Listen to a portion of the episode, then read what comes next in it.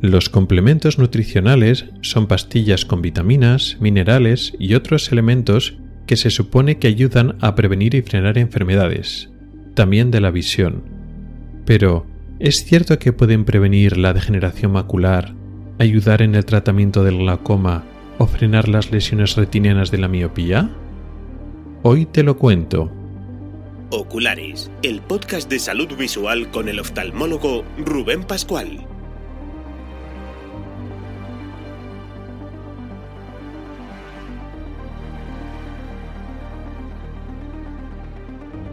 Bienvenido al episodio cuarto de abril de 2022. Comenzamos.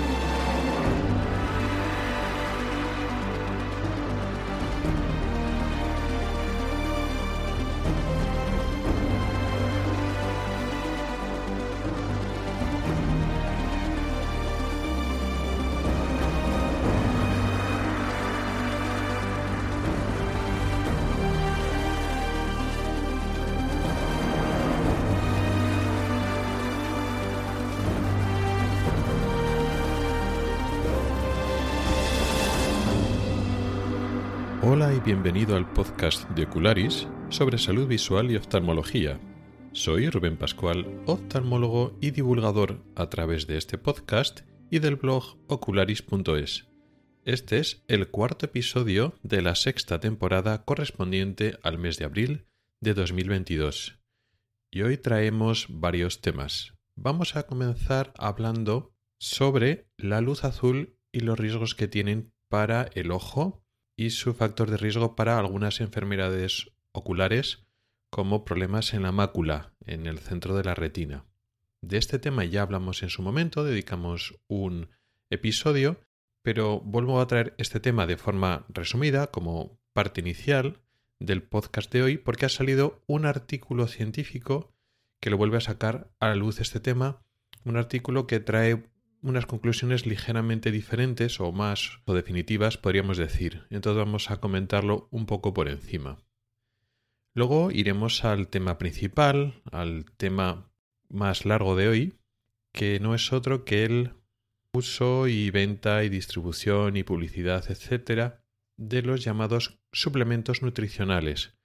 También puede tener que ver con una enfermedad de la que vamos a hablar en la primera parte, la degeneración macular, esta enfermedad la relacionamos con la luz azul y también como tratamiento o como medida de prevención también la, relacionamos con los suplementos nutricionales.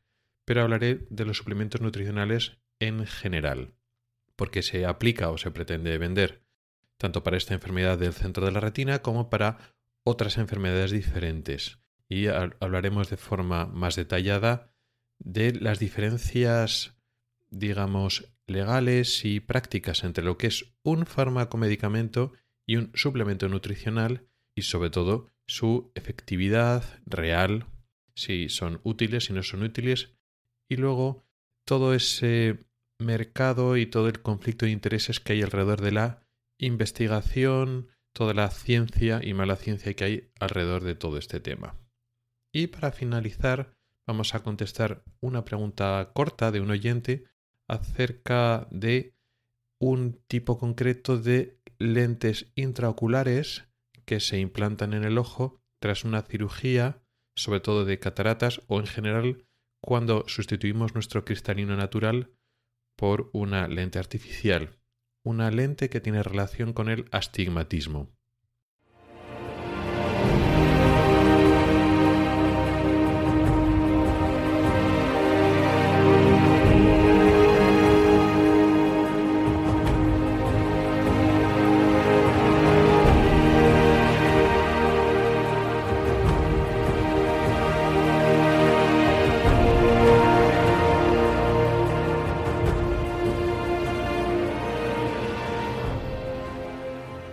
Hoy como noticia traemos un artículo científico del ámbito, por supuesto, oftalmológico que me ha llamado mucho la atención y que toma un tema que está de actualidad hoy en día. Es un tema que ya hemos tratado aquí, concretamente hace tiempo, en la primera temporada, es decir, casi hace cinco años, cuando empezaba este blog, Dejaré el enlace en las notas del programa. Es el artículo décimo de la primera temporada que llamé Luz azul y retina. Y es un artículo donde me ponía al día de la información que hay alrededor de esto, de este mito o esta pseudociencia o como lo queremos llamar. Si lo llamamos estafa tampoco estaría muy alejado de la realidad, en el cual pues eh, se trataba de una serie de productos y artículos que se venden para, abro comillas, proteger a nuestro ojo, nuestra retina, de la, nuevamente comillas, peligrosa luz azul. Y como nos venden este, estos sistemas como protectores de enfermedades de la retina, sobre todo una, una enfermedad llamada degeneración macular asociada a la edad. Ese, en ese episodio monográfico pues explicaba pues bueno, pues todo, todo esto, eh, pues como efectivamente la luz azul no es dañina en las dosis normales, como los experimentos y las pruebas que demostraban no tienen aplicación, no, son, eh, digamos, ejemplos prácticos, son ejemplos de laboratorio a dosis totalmente irreales y que intentaban demostrar algo que no tiene ningún sentido. Pero esto no es un tema que ha quedado aparcado, una moda pasajera, no, sigue estando muy en boga. Pero no solo me puede llamar la atención a mí, que bueno, puedo ser un divulgador bastante local, pues en el ámbito español, sino tiene mucha importancia en medios y en instituciones mucho más importantes. Es un problema importante. Hay un conflicto de intereses donde una serie de empresas quieren vender utilizando el miedo de la población y hay una serie de personas, médicos científicos, que reaccionan en contra de esto, ¿no? Es un agarra y un daño para la población en general, que no solo tiene consecuencias económicas, sino tiene otro tipo de consecuencias. Estamos metiendo miedo a la población, igual estamos sustituyendo pues una serie de medidas de protección o de, o de seguimiento, de atención, digamos, eh, con una serie de medidas que realmente pueden funcionar, reales o basadas en evidencia científica real, lo sustituimos por una cosa que podría ser unas pseudociencias. Realmente esto eso ya tiene conexión tanto con este episodio que dediqué directamente a la luz azul y la retina, también tiene relación de otro episodio que dediqué en la cuarta temporada hablando de la degeneración macular asociada a la edad, que es esta en la enfermedad que más se quiere relacionar con los peligros, abro comillas, sobre la luz azul, y explicaba pues no que la degeneración macular no empeora por la luz azul, el hecho de proteger o de disminuir la luz azul no protege ni, previene la, degeneración macular. Y ese episodio también dejaré en las referencias en las notas del programa. Y también en esta misma temporada cuarta, también estuve hablando sobre pseudoterapias. No son las pseudoterapias clásicas, por decirlo así, sino las pseudoterapias que se disfrazan de ciencia de verdad, por decirlo así. Y aquí podemos meter también todos estos estudios y todas estas empresas y esfuerzos comerciales en vendernos la luz azul como científico de verdad cuando es una pseudociencia más. Todos estos enlaces los dejaré en el, en el artículo, en las notas del programa de, hoy. ¿Qué es lo nuevo que ha salido?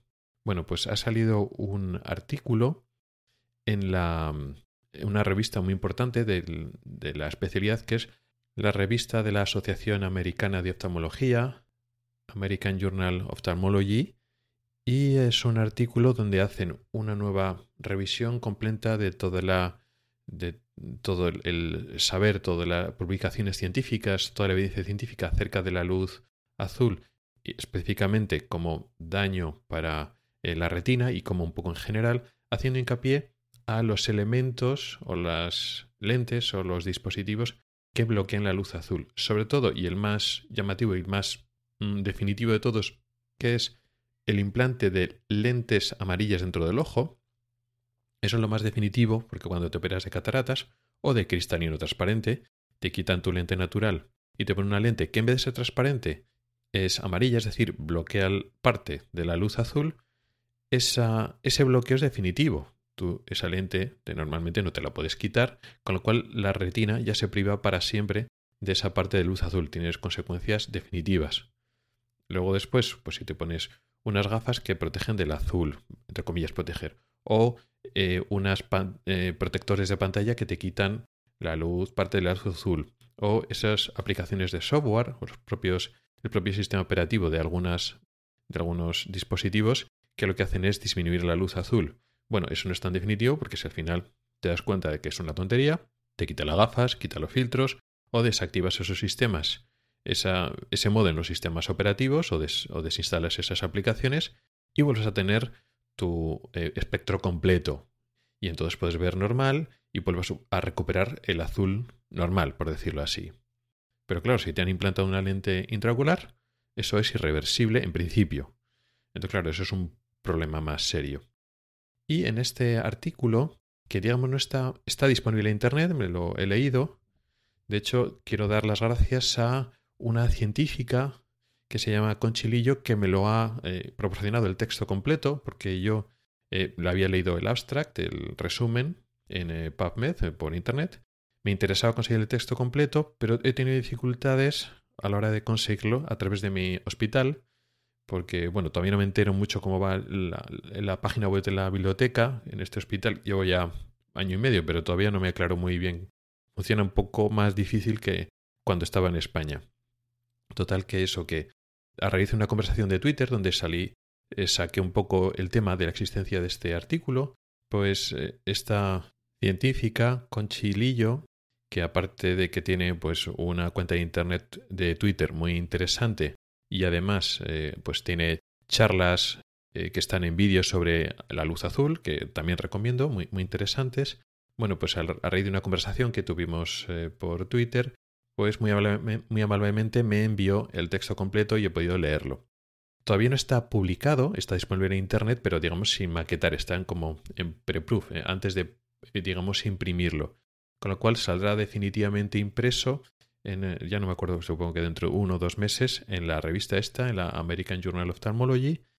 Y bueno, esperaré un poco a que, digamos, hagan la publicación definitiva y también esperé un poquito las respuestas que tengan pues en, los medios, ¿no? Porque normalmente este tipo de artículos, sobre todo los que son polémicos, que van en contra de otros artículos que se escriben, pues suelen recibir respuestas y la verdad que esa conversación suele ser interesante. Pero como digo, ya me he leído el texto completo y es interesante. ¿Por qué destaco este artículo? Porque en el resumen y también en las conclusiones que ponen en el texto completo son muy contundentes hablando de que eh, efectivamente el, esto, el, utilizar esta, estos bloqueadores de luz azul, en especial las lentes intraoculares, son una estafa, realmente hay un conflicto de intereses que está yendo y conspirando contra la salud de la población y nunca se habían expresado, o yo no había leído que en un artículo científico serio, una revista de impacto, se pronunciaran tan en contra de estos filtros de luz azul. Eh, yo en mis artículos, porque he escrito en el blog muchos artículos sobre este tema, y en el episodio que dediqué también monográfico en el podcast, pues sí me posicionaba en contra porque no hay argumentos científicos para utilizarlos y hay ciertos reparos para utilizarlos, puede eh, suponer ciertos prejuicios en el futuro, con lo cual, efectivamente, desde el punto de vista científico, se desaconsejaría utilizarlos, y así me pronunciaba, pero no, yo nunca me he pronunciado ni en el podcast, ni en los artículos, de forma tan contundente en contra de la luz azul. Y me llama la atención todo lo contundentes que, eran, que son en los autores en sus conclusiones. Y lo argumentan, pues, en la su revisión bibliográfica. Entonces es interesante. De todas formas, voy a esperar un poco más a eso, a que se publique, a las reacciones con ello. Y depende un poquito cómo vaya ese tipo de. Voy a hacer un seguimiento de, de ese tema o esa discusión que saldrá sin ninguna duda después de la publicación definitiva. Y si merece la pena, pues igual hago una actualización posiblemente en el blog porque puedo explayarme más, más detalladamente, a ver un poco qué es lo que ha ido cambiando, porque este tema es de, de largo. Yo empecé a escribir artículos explicando el tema, el timo de la luz azul, hace, hace muchos años, antes incluso del escándalo del Retiquer, y ya cuando sale el Retiquer, pues bueno, pues escribí bastante. Y eh, en este artículo, pues pone información más interesante. No ha salido igual en estos últimos 8 o 10 años una información totalmente relevante que cambia todo, pero sí que hay, mm, digamos, mm, elementos interesantes que conviene discutir. Uno de ellos, que no conocía hasta ahora, y que pues, lo ponía este artículo y, la, y referenciaba otros artículos anteriores, es que se ha detectado un aumento de mortalidad en las personas que han recibido estos, estas lentes que bloquean el azul. Hay que tener en cuenta que la mayor parte de las personas que reciben estas lentes intraoculares amarillas son personas mayores, porque están operadas de cataratas, y han comparado pues lentes que reciben, personas que, reciben lentes normales, las buenas por decirlo así, transparentes, y las que te bloquean el azul. Y hay un aumento de, mortalidad. ¿Hasta qué punto eso es fiable, eso es cierto? Todavía no me voy a Todavía no voy a dar mi opinión porque quiero leer un poquito más al respecto y leer un poquito las discusiones que se van a seguir de este tema, pero bueno, es un tema llamativo. Hasta hace unos años yo me pronunciaba en contra por ello por la falta de evidencia científica y es posible que esto de quitar, sustraer la luz azul de nuestra retina podría tener consecuencias no demasiado buenas, pero al parecer puede ser que efectivamente ya ah, empiecen a haber indicios científicos de, que efectivamente no es bueno y que puede ah, eh, perjudicar la salud de nuestros pacientes de forma patente.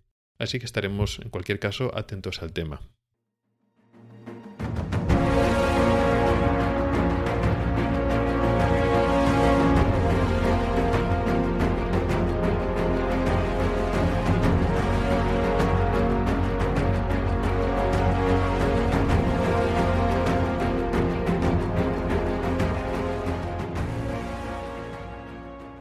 Y ahora vamos a comenzar con el tema principal del episodio de hoy. Vamos a hablar de suplementos nutricionales o complementos nutricionales. Tienen algunos otros nombres. Eh, de forma muy coloquial, podemos decir vitaminas para el ojo, vitaminas para la retina, aunque ciertamente muchos de ellos contienen vitaminas, también contienen otros compuestos de, bueno, digamos de una familia que podemos asimilar a las vitaminas que lo llamamos en general complementos nutricionales. Son nutrientes, son elementos que solemos ingerir en los nutrientes en la comida normal y que eh, cumplen un papel fundamental en el metabolismo y en muchos circuitos y mecanismos del funcionamiento normal de, de nuestros ojos y nuestro metabolismo, nuestro funcionamiento en general, y en particular puede también tener un papel clave en el desarrollo de algunas enfermedades. En conclusión, digamos que serían pastillas que se venden y que podríamos tomar en el contexto de una enfermedad para prevenirla o para frenarla o para, vamos a poner muchas comillas, tratarla. Vamos a explicar la diferencia.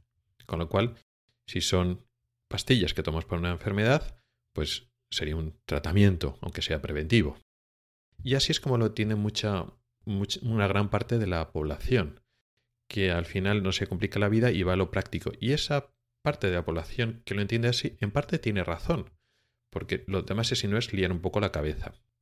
Es decir, pues si yo tengo un problema, una enfermedad y el médico o el vecino me aconseja esto, o en la farmacia o en la herboristería, alguien que parece que sabe más o que tiene algún criterio para aconsejarme, me dice, pues tómate esto que es bueno para el ojo, tu miopía, mm, la diabetes que te está afectando el ojo, tu mácula, tu degeneración macular. Entonces tú te lo tomas, para ti es un tratamiento que funcionará más, funcionará menos, pero para ti es lo, consideras un tratamiento, lo metes al mismo saco que pues una pastilla que te manda el médico, digamos, en otro contexto.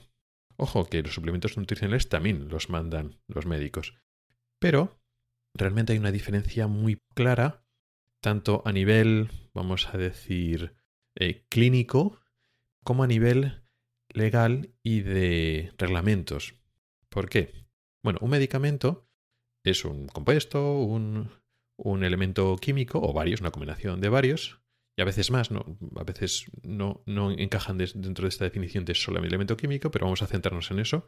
Es un compuesto químico, es un principio activo o varios principios activos que nosotros lo tomamos o recibimos, a veces pues, puede ser una inyección o puede ser por la vía que sea, y que tienen un papel activo para combatir, frenar una enfermedad o paliar algún tipo de, de síntomas. Es decir, de un medicamento recogemos o recibimos un posible efecto beneficioso en el contexto de una enfermedad. Incluso aunque no tengamos la enfermedad, pues para prevenirla, cuando tenemos la enfermedad, para frenarla, pararla, cambiarla de alguna manera a nuestro beneficio. Y eso suena fantástico. ¿Qué pasa? Que en los reglamentos, eh, en, el, este, en el tema sanitario, digamos que tenemos una gran protección y entonces hay unas leyes muy rígidas, muy estrictas, para ver, definir qué es un medicamento, un fármaco, y para comercializarlo tienen que cumplir unas normas muy estrictas. Y eso para proteger nuestra propia salud, evidentemente.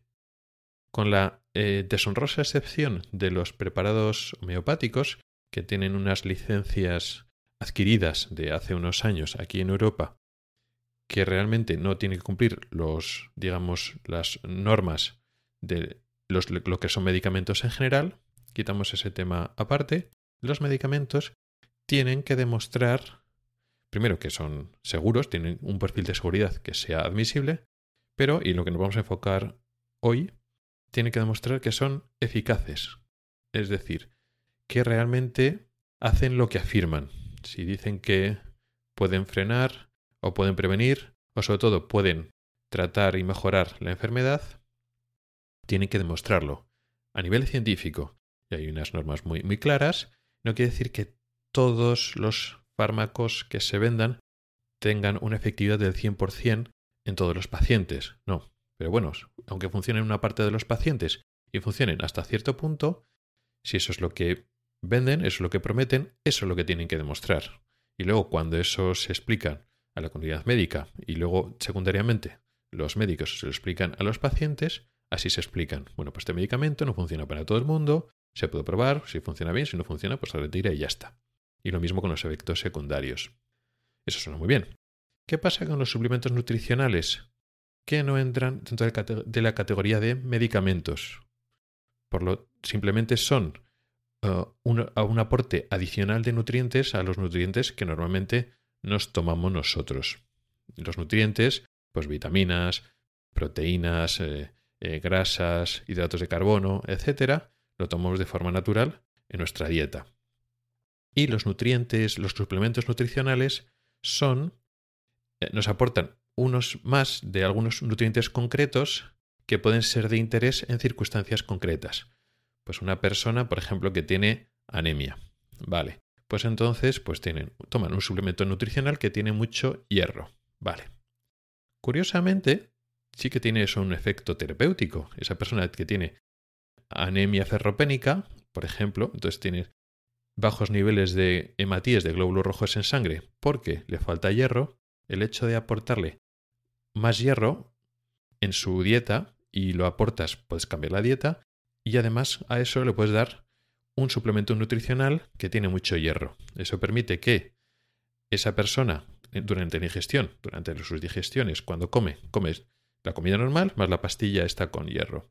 Al final entra más hierro a su sangre, sus reservas de hierro aumentan y eso soluciona o mejora su anemia. Al final, pues, su composición sanguínea se puede normalizar porque ya no tiene esa falta de hierro. Y entonces, los suplementos nutricionales ahí, sin ser medicamentos per se, sí que están mejorando y tratando una enfermedad. Entonces tienen un poco esa dualidad. Sin embargo, solo por ser suplementos nutricionales, no tienen que demostrar que cura ninguna enfermedad, aunque por ejemplo un suplemento de hierro realmente sí que mejora, y está demostrado, que mejora las situaciones de falta de hierro, lo que se llama ferropenia, tanto las anemias como otros problemas que tienen de falta de hierro. Estos son medicamentos, en este caso concreto de falta de un elemento como hierro, ferropenia. En este contexto podemos llamar concretamente al aporte de hierro un tratamiento. Desde cierto punto de vista, sí, o sea, a nivel clínico, pues cuando diagnosticamos una falta de hierro, pues decir, bueno, pues vamos a tratar con, ¿no? Entonces lo puedes escribir así de esa manera y se entiende. Pero, como tal, las pastillas, los suplementos de hierro, siguen sin ser un medicamento, un fármaco en ese sentido, porque no es una molécula que está cambiando esa enfermedad con sus propios mecanismos. No.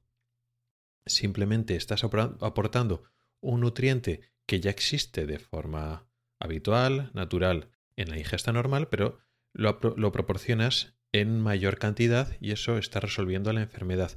Pero no por otro mecanismo diferente, nuevo, por el fármaco, no, simplemente están las rutas metabólicas normales, estás aportando más de lo que falta. Entonces, sigue sin, ser un medicamento porque no tiene un mecanismo de funcionamiento propio, simplemente estás dando más eh, las herramientas, los, los nutrientes, en mayor medida cuando faltan, sin más. Entonces, es una forma de tratar las llamadas enfermedades carenciales, pero no es un medicamento como tal. ¿Qué es lo que se llama enfermedad carencial? Una enfermedad, un problema de salud que viene por que carecemos de un nutriente, de un elemento, que puede ser pues, el hierro o una vitamina o cualquier otro compuesto o elemento que entra normalmente a través de nuestra ingestión de los nutrientes de cuando comemos y eso produce enfermedades carenciales. Por ejemplo, el raquitismo o la osteomalacia, que son enfermedades carenciales por déficit, por falta de vitamina D. Y entonces, pues por la causa que sea, hay muchísimas causas, normalmente por un problema eh, de que no estás comiendo correctamente. Y eso se puede eh, solucionar pues comiendo correctamente, pero de forma aguda, o sea, en poco tiempo, igual te interesa solucionar ese déficit con un suplemento de vitamina D. Vale, pues entonces están suplementos de vitamina D, entonces estás, estás solucionando enfermedades carenciales. Con lo cual, los suplementos nutricionales, siendo que no son un medicamento de por sí y encima tiene una reglamentación diferente, tú no tienes que demostrar que ese suplemento cura o o es eficaz contra una enfermedad. Simplemente tienes que demostrar que es seguro, o sea que eh, esa persona toma suplementos y no estás eh, sometiendo a esa persona a un riesgo a un riesgo significativo y eso es suficiente. Y estos suplementos van bien contra las enfermedades carenciales. Hasta aquí todos de acuerdo, ningún problema. Vale, ¿cuál es el problema? Bueno, o el truco que puede buscar la industria farmacéutica intentar utilizar estos suplementos nutricionales en enfermedades que no son estrictamente carenciales. ¿Por qué? ¿Por qué a la industria farmacéutica le interesaría hacer esto?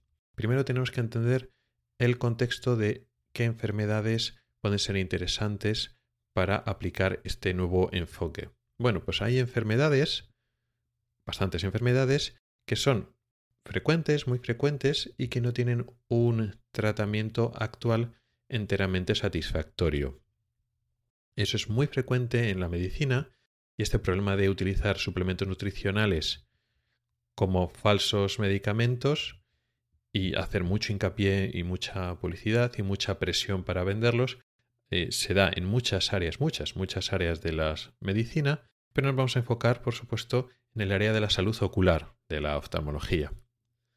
Como he dicho, se está, vamos a decir, vendiendo o está, se está intentando promocionar este tipo de suplementos nutricionales en problemas de mácula, de degeneración macular asociada a la edad, esa degeneración que ocurre, pues eso, con, con el tiempo, cuando nos hacemos mayores.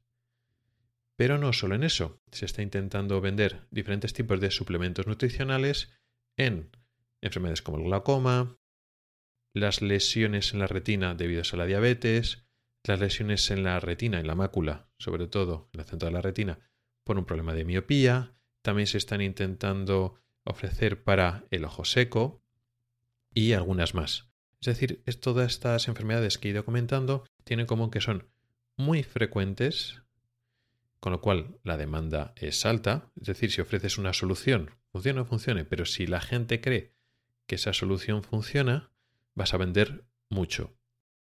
Y además no tiene un tratamiento real que funcione que sea totalmente satisfactorio.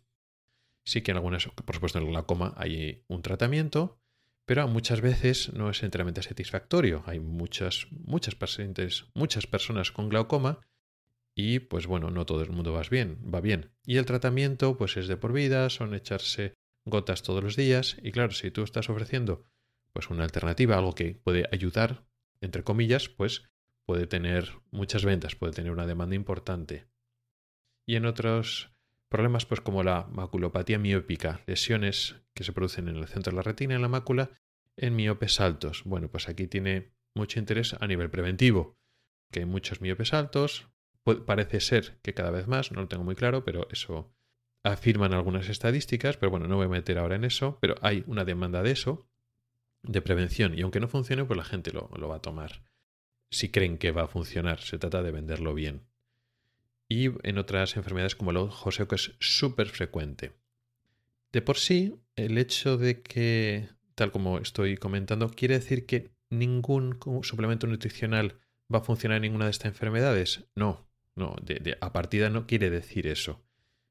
Pero lo que sí que está claro es que todo esto que nos quieren vender tampoco es cierto. De hecho, en la mayor parte de las ocasiones no es cierto. En este contexto de enfermedades frecuentes, con alta demanda y con un tratamiento que no es enteramente satisfactorio, pues podemos vender, podemos, hay un gran público potencial que va a querer comprar nuestro producto. La ventaja de intentar vender no un fármaco, sino un suplemento nutricional es que no tienes que demostrar la efectividad. A ver, evidentemente, si los departamentos de investigación y desarrollo encuentran líneas terapéuticas, posibles candidatos a fármacos que tienen una efectividad, pues adelante con ello. Pero ¿qué pasa? Pues sí, que claro que evidentemente hay investigación de verdad seria contra la degeneración macular, el glaucoma, la retinopatía diabética, etcétera, etcétera. Pero hasta la fecha no están encontrando tratamientos revolucionarios. Hay avances, pero van muy lentos. Está la otra vía, el atajo, que es decir, bueno, pues yo puedo comercializar un suplemento nutricional y no tengo que demostrar que funcione. Me lo van a probar para la comercialización sin que sea efectivo. Pero simplemente voy a dar una publicidad donde la gente se piense que funciona. No voy a dar afirmaciones muy contundentes para que no se nos acusen de publicidad engañosa. A veces ni siquiera eso. No se cortan porque realmente no están funcionando esos sistemas de regulación. Pero yo puedo venderlos, comercializarlos en un país, porque es un suplemento nutricional, no es un medicamento, y luego lo voy a ir vendiendo a los médicos, a los, a los farmacéuticos, directamente a los pacientes, vendiéndoles la moto de que puede ayudar o ayuda para prevenir, para frenar, para controlar, etc. ¿Cuál es el problema? Pues que la mayor parte de los casos efectivamente no funcionan. ¿Por qué? Porque estas enfermedades que he ido comentando no son enfermedades carenciales. Es decir, la degeneración macular, la retinopatía diabética, las lesiones por la miopía no se deben por un déficit de una vitamina o de un compuesto químico, no. Son, enfermedades de origen vascular, de origen degenerativo asociado a la edad, pero no se asocian efectivamente, claramente, con un déficit. Porque si no, claro, pues hubiéramos hubieran sido muy eficaces los compuestos y ya estaba. Pues, por ejemplo, una anemia ferropénica, un déficit de vitamina B12, un déficit de vitamina D, pues sabemos que en cuanto le aportas lo que falta, esas enfermedades mejoran muchísimo. Y ya está, y no hay más tratamientos. ¿Cuál es el tratamiento del raquitismo? Vitamina D y punto. Sí, algunas secuelas de la osteomalacia en los huesos, pues tienen algún tratamiento pues quirúrgico o alguna eh, cosa de ese tipo de las consecuencias para la enfermedad como tal, no hay más tratamientos, porque el tratamiento es aportar lo que falta y todo lo demás desaparece.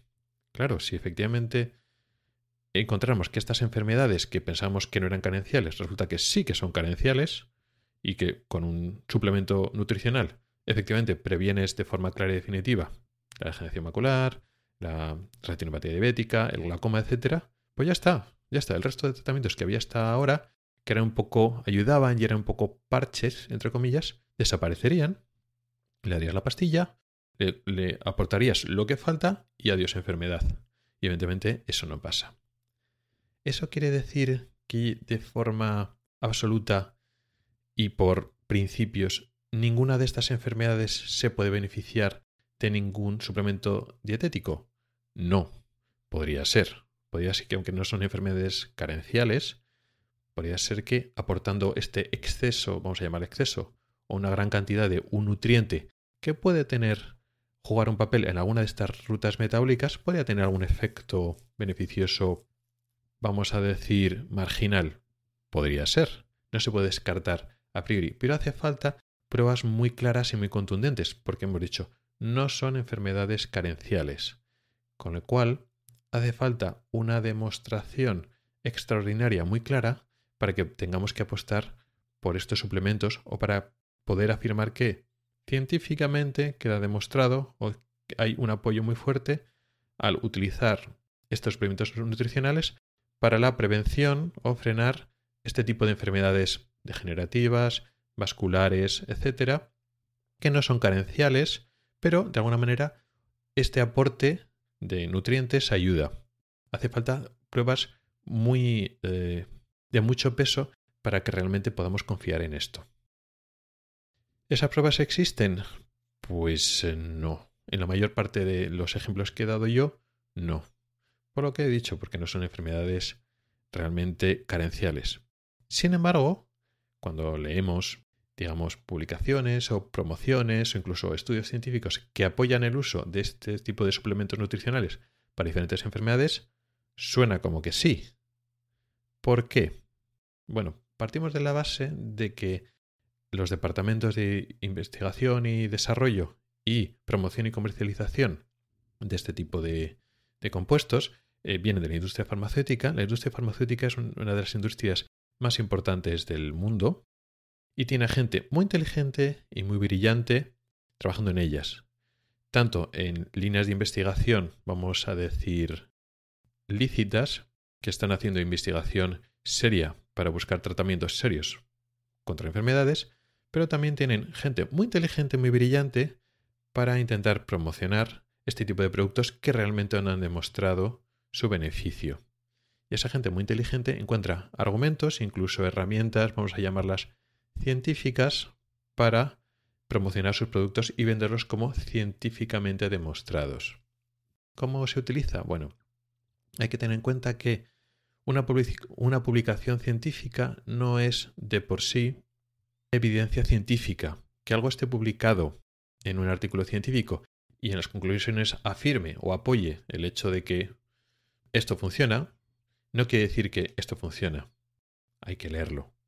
La mayor parte de las afirmaciones de hipótesis que se afirma que esto puede funcionar o hay apoyo a que esto funcione, la mayor parte de estas afirmaciones de los artículos científicos son falsos o se demuestran falsos eh, al final, ¿no? Con el tiempo. Solo un 5 o 10% de las afirmaciones o las líneas de investigación que se apuntan hacia un futuro de que esto pueda funcionar o que esto sea así, se demuestran como verdaderos. Porque, digamos que los artículos científicos no son pruebas o evidencia científica sólida, en realidad son canales de comunicación, con lo cual los científicos se comunican entre sí. Con lo cual no todo lo que se afirma en un artículo es verdad. Luego está los conflictos de intereses, entonces artículos que realmente pues no se falsean, esto es así, el fraude científico existe.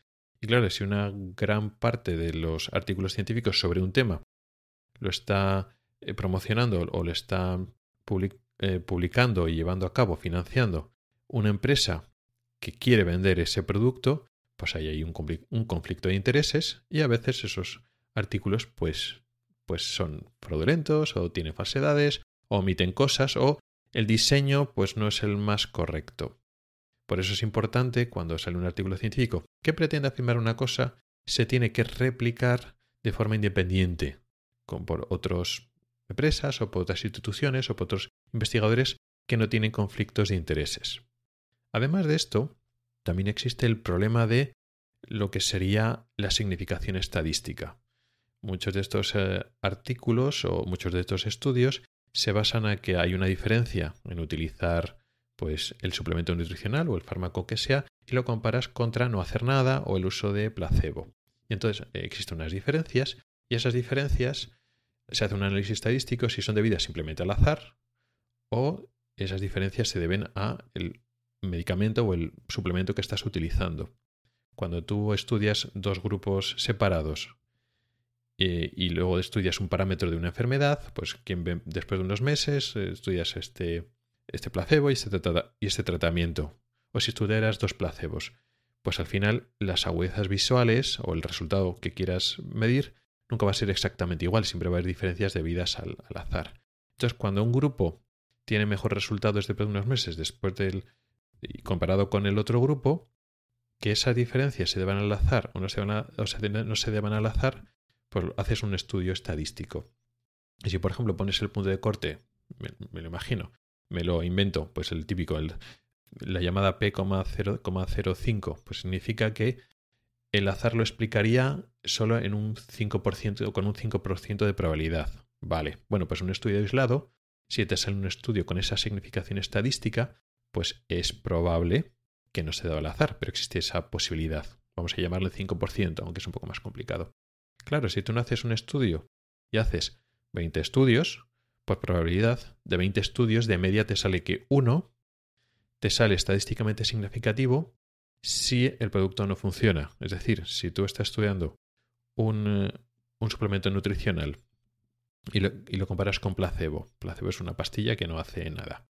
Pero el suplemento nutricional realmente tampoco hace nada y tú haces, no un estudio, haces 20 estudios o 30 o 40 estudios, varios de estudios, unos pocos, te van a salir como que si hay una diferencia a favor del suplemento nutricional que realmente no funciona, pero ese estudio en concreto te muestra que sí y otros te muestran que no. La mayoría te muestra que no.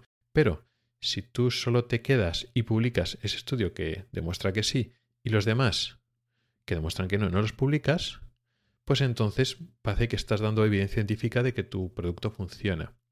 Por eso hay una cosa que se llama sesgo de publicación.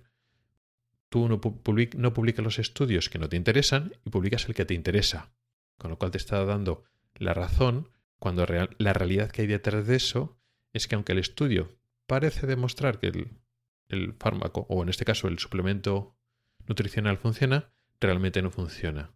Entonces, todas estas cosas el sesgo de, publicación, los conflictos de intereses, riesgo de, bueno, de fraude o de alterar los datos. Todo eso es un problema muy grande a la hora de demostrar o, no demostrar que estos suplementos funcionan. Y volvemos a lo mismo. Eh, la, digamos, eh, la empresa farmacéutica pues puede tener sus dos o tres articulillos que dicen que funcionan. Vale. Como no son medicamentos, no se tienen que, someter a una autoridad nacional seria que haga un análisis crítico de esos, de esos artículos y decir, no, mira, no es evidencia suficiente. Tú dices que sí, pero es que no. Y hace falta más estudios independientes para demostrarlo. Como no tienen que pasar por ese filtro, pues directamente van con sus estudios y su verdad, su evidencia científica propia, ¿no? Su versión de, la, de los hechos de la realidad, y te lo venden directamente y te lo promocionan directamente para los médicos clínicos, sin pasar por el, la, Agencia Europea del Medicamento, ni por la Agencia Española del Medicamento, ni por el Ministerio de Sanidad, ninguna autoridad. Como son suplementos, ya están aprobados para la venta sin demostrar que son eficaces y vienen con su evidencia científica particular, con muchas comillas, su versión de la verdad directamente a los médicos o directamente a los pacientes, a los farmacéuticos, etc. Conclusión. Sin decir que nunca ningún complemento nutricional va a funcionar en ninguna de todas las enfermedades que he dicho, la realidad es que para la gestión macular asociada a la edad no funcionan y siguen sin funcionar por mucho que, que insistan.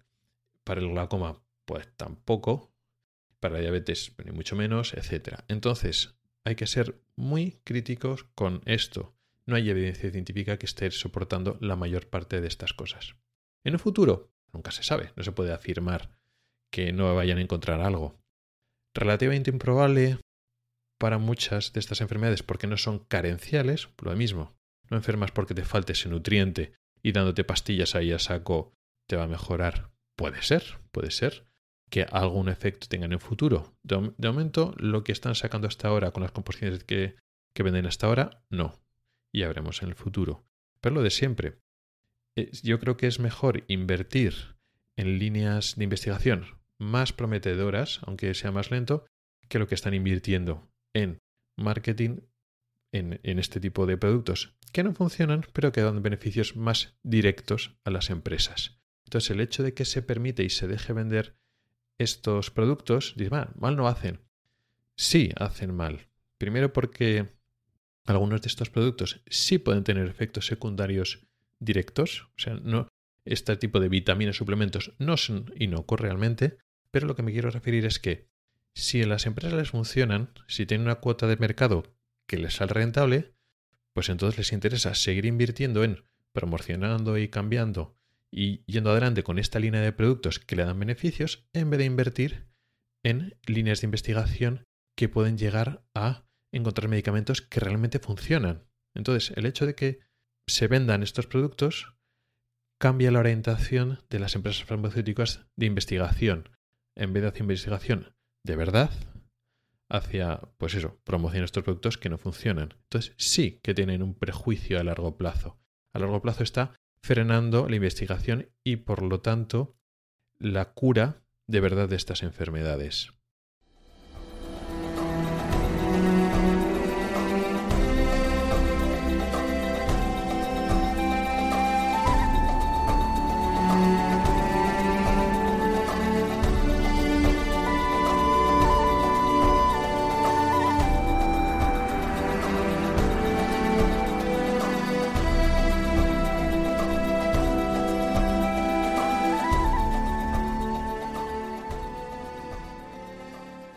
Encaramos ya la parte final del episodio de hoy con el apartado de preguntas y dudas de los oyentes. Y tengo una duda que me ha llegado a través de Telegram de un oyente que quería saber más, que tenía preguntas acerca de las lentes intraoculares llamadas tóricas. La duda era sobre todo pues cómo funcionan y si conviene ponérselas o no ponérselas. Las lentes llamadas tóricas son lentes que corrigen también el astigmatismo. Las lentes intraoculares, las que colocamos para sustituir el cristalino cuando operamos de cataratas o a veces cuando el cristalino es transparente pero lo cambiamos por una lente artificial o incluso lentes que se ponen con el cristalino, las lentes que se ponen entre el iris y el cristalino, por detrás del iris pero antes del cristalino, que no se usa para operar de cataratas, sino digamos con fines de refractivos, gente que tiene defectos de graduación, llevan gafas normalmente de graduación alta y en vez de operar la córnea, en vez de darle láser a la córnea, muchas veces no se puede por la alta graduación, se decide implantar una lente, pero no que quite el cristalino, sino se pone delante del cristalino. Bueno, pues existen lentes intraoculares tóricas que también corrigen el astigmatismo, tanto fáquicas como pseudofáquicas, es decir, lentes que se ponen delante del cristalino y lentes que sustituyen al cristalino. La mayor parte de esas lentes lo que hacen es corregir lo que se llama defecto esférico, la miopía o la hipermetropía. También algunas de esas lentes eh, tienen un componente que se llama multifocal, que también pueden corregir la vista cansada. Y luego, como una variante de estas, son las lentes tóricas, lentes que además pueden corregir el astigmatismo. Una duda del oyente era si lo que hacen estas lentes es cambiar la forma de la córnea para corregir una parte del astigmatismo. Y no, no es así. Estas lentes no tienen relación ni tocan ni modifican la córnea. La córnea, esta lente que hace de superficie anterior del ojo, es donde suele estar la mayor parte de nuestro astigmatismo. Y eso implica que la córnea no es perfectamente regular. Astigmatismo implica una medida de irregularidad de la córnea, en la cual todos los ejes, todas las partes de la córnea no tienen la misma curvatura, de tal forma que, por ejemplo, el eje eh, vertical de los 90 grados, pues puede ser en esa zona la córnea más curva y en el eje del horizontal de los 0 grados, los 180 grados, pues la curvatura es menor, es comparativamente más plana.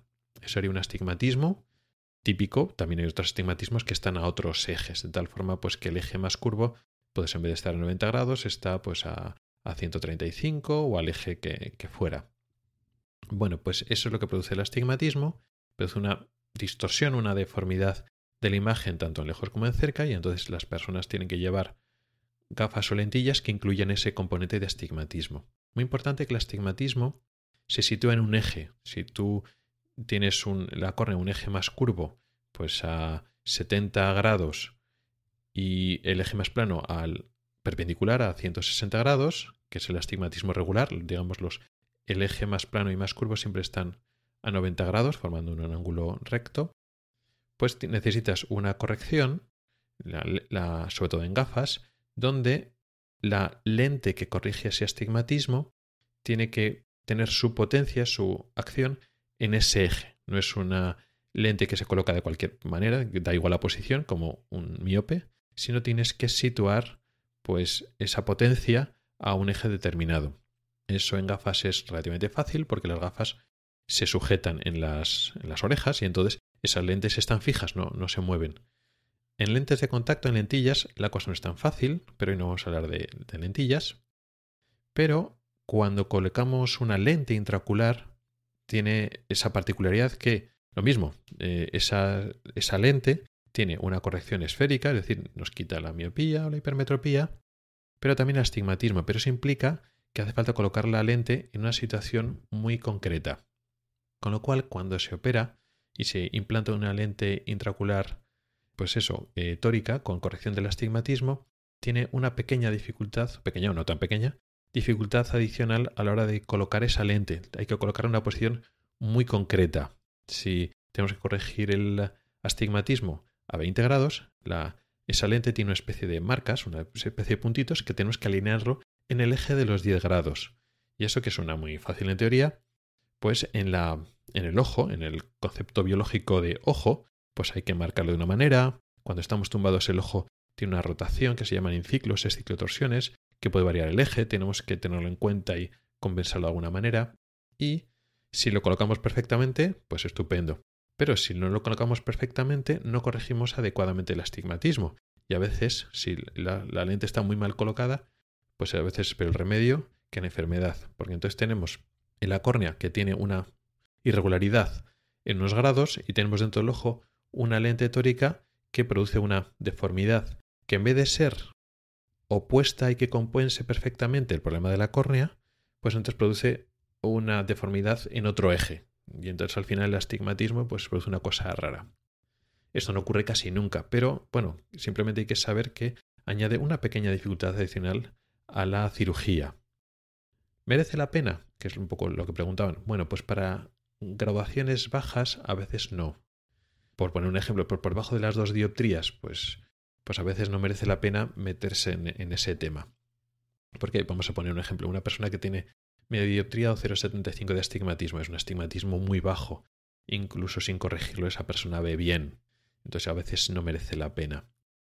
Claro, para astigmatismos muy altos, vamos a poner un astigmatismo de 4 o 5 dioptrías, es que realmente esas personas con gafas tampoco tienen una visión perfecta, porque esos astigmatismos altos hacen que cuando tú no miras exactamente por el centro del, de la gafa, por el, digamos, el, el, eje óptico de la lente de la gafa, pues la imagen se, se distorsiona y hay lo que se llama aberraciones ópticas cuando tienes astigmatismos tan altos, con lo cual la calidad visual de una persona con astigmatismo alto que lleva gafas no es tan grande.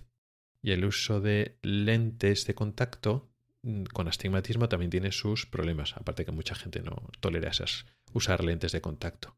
Claro, en esos contextos, cuando la calidad visual no es tan grande con gafas, pues si tú cuando vas a operar de cataratas, vas a quitar el cristalino, pones una lente tórica, la calidad visual puede mejorar mucho, porque esas aberraciones ópticas, esas alteraciones visuales que ocurren cuando tú con el ojo no estás mirando exactamente por el centro de la lente de la gafa, eso no ocurre cuando la lente está dentro del ojo, porque entonces la lente siempre está centrada, aunque muevas el ojo, tú muevas el ojo donde muevas, la lente va contigo y siempre está centrada. Con lo cual, en esos casos, eh, si la cirugía va bien y la, digamos la lente está colocada en el sitio adecuado, pues sí que hay un beneficio y puede compensar ese pequeño riesgo o dificultad añadida aparte del precio, porque depende de cómo sea, en algunos sitios no se puede ofrecer en la sanidad pública, en la sanidad privada, pues el hecho de usar una lente tórica pues puede tener un encarecimiento, pero puede merecer la pena, eso hay que hablarlo, pero en general puede merecer la pena en astigmatismos altos, no en cualquier astigmatismo.